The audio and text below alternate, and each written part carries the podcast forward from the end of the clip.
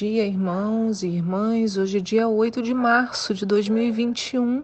Aqui é a pastora Nícia e o devocional de hoje contempla quatro textos: Êxodo 35 e 36, Jonas 6, Jonas 3 e Lucas 3, de 1 a 20. A gente vai fazer um parêntese no meio desses textos porque hoje eu queria falar sobre o assunto de, do dia, né, do dia de hoje, 8 de março. Então a pergunta que eu tenho para nós é: as mulheres da Bíblia eram perfeitas? Olha, você tem uma coisa que mulher faz é se cobrar. Cobranças de todas as formas, se é no estudo, no trabalho, na família, se é como esposa, como mães, como filhas como amiga, como profissional, como líderes, em qualquer posição que estejamos, nos cobramos. A cobrança vem pela culpa, vem pela sensação de fracasso, vem por achar que não estamos dando conta, vem por pensar que falhamos. Eu sei que eu, né, Nícia, pela minha natureza, eu já tenho essa tendência, eu sou muito exigente, meus alunos sempre dizem isso, mas eu sei que eu não sou a única. Eu ouço muitas outras mulheres e, na maioria das vezes, o cansaço, o abatimento, a tristeza, a angústia vem de um profundo sentimento de culpa. Hoje, no Dia Internacional das Mulheres, eu gostaria de refletir sobre isso, sobre a ideia da perfeição. Embora eu esteja usando as mulheres né, para falar sobre essa ideia da perfeição, eu sei que há muito homem por aí carregando o peso da culpa e do esforço de ser perfeito. Se este é o seu caso, essa palavra também é para você.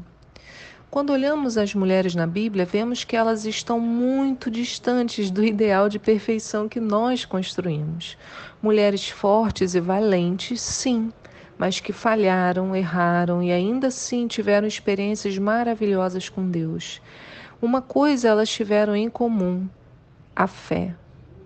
Veja, eu disse a fé e não a perfeição. A fé é um instrumento poderoso para lutarmos contra a culpa e o fracasso, contra a ideia da perfeição. Porque na maioria das vezes o esforço de parecer perfeito vem pela busca por ser amado, por ser aceito, por obter êxito.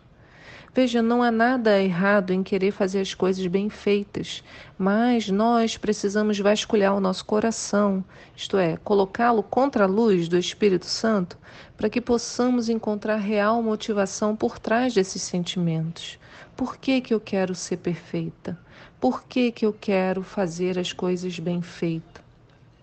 Na Bíblia temos muitos exemplos, né? muitos exemplos de mulheres e de nenhuma delas a Bíblia escondeu a falha. Na verdade, a Bíblia não esconde a falha de ninguém. Eu acho isso fantástico, né? admirável de Deus. Nunca escondeu nada. Em Hebreus 11, duas mulheres são contadas entre os heróis da fé.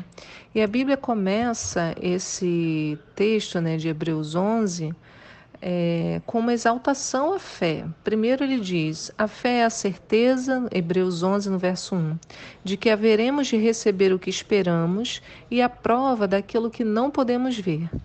Porquanto foi mediante a fé que os antigos, então Paulo está falando dos antigos, receberam um bom testemunho. Então vai contar histórias do passado, aquelas histórias que mexem com a gente. Né? Paulo está fazendo uma retrospectiva da, da vida dos crentes. Então, pela fé, compreendemos que o universo foi criado por intermédio da palavra de Deus e que aquilo que pode ser visto foi produzido a partir daquilo que não se vê. Então, essa é a introdução do livro de Hebreus. Depois, Paulo começa a contar a história de vários homens que venceram seus desafios por meio da fé.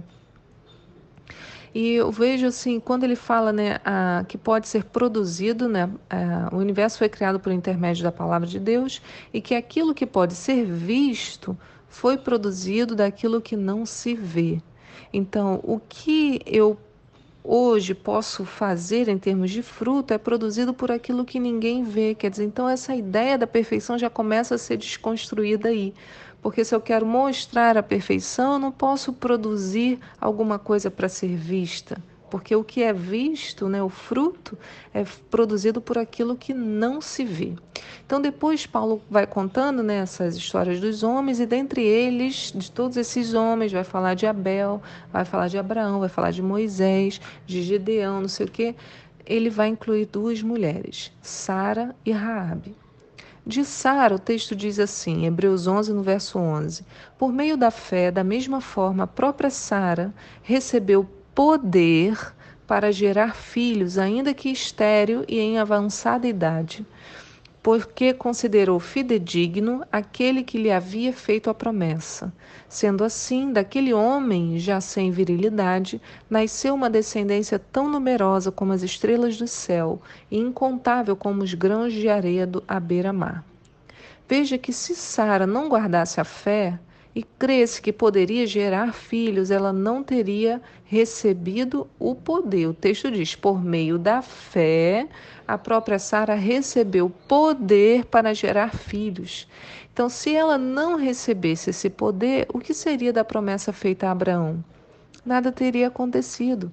Foi por meio dela que o chamado de Abraão, seu esposo, se cumpriu. Abraão havia sido chamado, se você não conhece a história dele, para ser pai de uma multidão. Deus chamou Abraão, Abraão ainda tinha lá seus. Ele estava perto dos seus 90 anos quando Deus fala para ele que ele vai ter filho. Passam-se 10 anos entre a fala né, e a promessa. Então, Sara tinha 90 anos e Abraão tinha 100 quando essa gravidez aconteceu. Ela creu contra a própria natureza. Uma coisa é crer porque diante daquilo que os meus olhos podem ver, outra coisa é crer contra a própria natureza. Então agora pensemos juntos, Sara era perfeita? A resposta é um grande não. Essa fé dela veio de repente? Também não. Ela nasceu assim, cheia de fé? Não. Primeiro ela errou. A gente vê isso em Gênesis 18.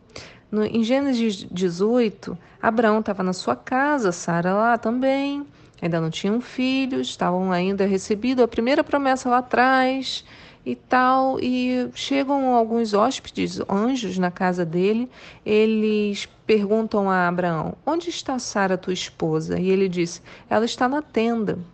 Então, o, o hóspede, o anjo, fala para Abraão assim: Olha, voltarei a ti no próximo ano, então Sara, tua esposa, terá um filho. Olha o que o texto diz lá em, Gênesis 18, no verso 10. Sara escutava a conversa na entrada, atrás dele, na entrada da tenda. Então, Abraão e Sara já eram idosos, com idade muito avançada, e em Sara o ciclo mensal das mulheres já havia cessado, quer dizer, ela não menstruava mais. Aí olha o que diz o 12. Riu-se, portanto, Sara em seu íntimo, considerando: agora que eu estou velha e velho também está o meu senhor, como ainda teremos prazer sexual? Entretanto, o Senhor questionou a Abraão. Aí, esse hóspede, né? E diz o Senhor, então a gente crê que era o próprio Jesus ali falando com Abraão. Por que se ri Sara conjecturando? Será possível que eu vou dar à luz agora que eu sou velha? Acaso existe algo extraordinário demais para o Senhor? Aleluia! Olha o que o, o Senhor diz. Acaso existe algo extraordinário demais para o Senhor?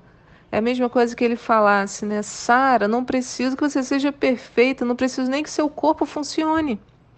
Ele diz: Nessa mesma época de primavera, no próximo ano, retornarei à tua presença e Sara terá um filho. Sara, ao ouvir essas palavras, ó, o verso 15 diz isso. Sara, ao ouvir essas palavras, ficou amedrontada e mentiu. Não, eu não ri.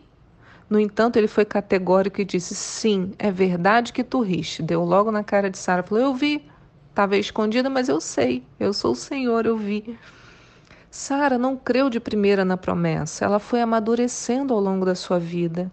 Primeiro, lá atrás, né, na primeira promessa lá atrás, ela já não creu. Tentou resolver o problema da esterilidade e da culpa que carregava por não dar um filho ao seu marido. Arrumou uma mulher para ele, para suscitar uma descendência, e com isso complicou toda a história. Aliás, ela complicou a sua própria vida. Tentando resolver um problema, arrumou outro problema para ela. Depois, ela riu do que o anjo falou e ainda mentiu dizendo que não havia rido. Mas mesmo assim foi considerada digna de compor a descrição daqueles que venceram pela fé, porque quando rompeu a barreira da culpa e da perfeição, Sara pôde abraçar o seu chamado e se tornar aquilo para o qual o Senhor a havia chamado, isso é, mãe de muitas nações. Enquanto ela ficou presa aos seus fracassos, não conseguiu avançar, mas quando creu que era amada, era aceita por Deus e era capaz, recebeu poder para gerar vida. A segunda mulher incluída nesse episódio de Hebreus 11 é Raabe, e no, em Hebreus 11, no verso 31 diz: Também foi mediante a fé que a prostituta Raabe, por haver acolhido os espiões, não foi morta juntamente com os incrédulos. A história de Raabe é encontrada em Josué 2, no verso 1 diz: Então Josué, filho de Num, enviou secretamente de Sitim, o vale das acácias, dois espiões e lhes orientou: Ide, examinai, examinai todo o território, especialmente Jericó. Eles partiram, encontraram hospedagem na casa de uma prostituta chamada Raabe e ali foram abrigados e passaram a noite. O que que acontece? Eles entram na casa dessa prostituta, mas a notícia de que dois espiões haviam chegado na cidade se espalhou. Então o rei de Jericó procurou por esses espiões para os matar. Mas Raabe os escondeu e conseguiu despistar o rei. Então, assim que os perseguidores saem de sua casa, né, ela diz: Olha, eles saíram, foram para lá, meio que apontou uma direção, né? Ó, corre para lá, eles foram para lá. Raabe foi conversar com os espiões um pouco antes deles dormirem e ela diz assim, Josué 2, no verso 12: Agora, pois, jurai-me em nome do Senhor, que assim como eu tive misericórdia de vós, porque ela escondeu-os na sua casa, de igual modo tratareis com compaixão a casa de meu pai, dando-me um sinal seguro de que preservareis a vida do meu pai, da minha mãe, dos meus irmãos e irmãs e de todos os que lhes pertencem, e de que nos livrareis da morte por Israel.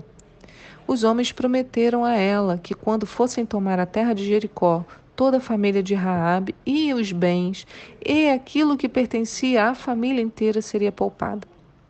Vejam que mulher. Ela era perfeita? Não.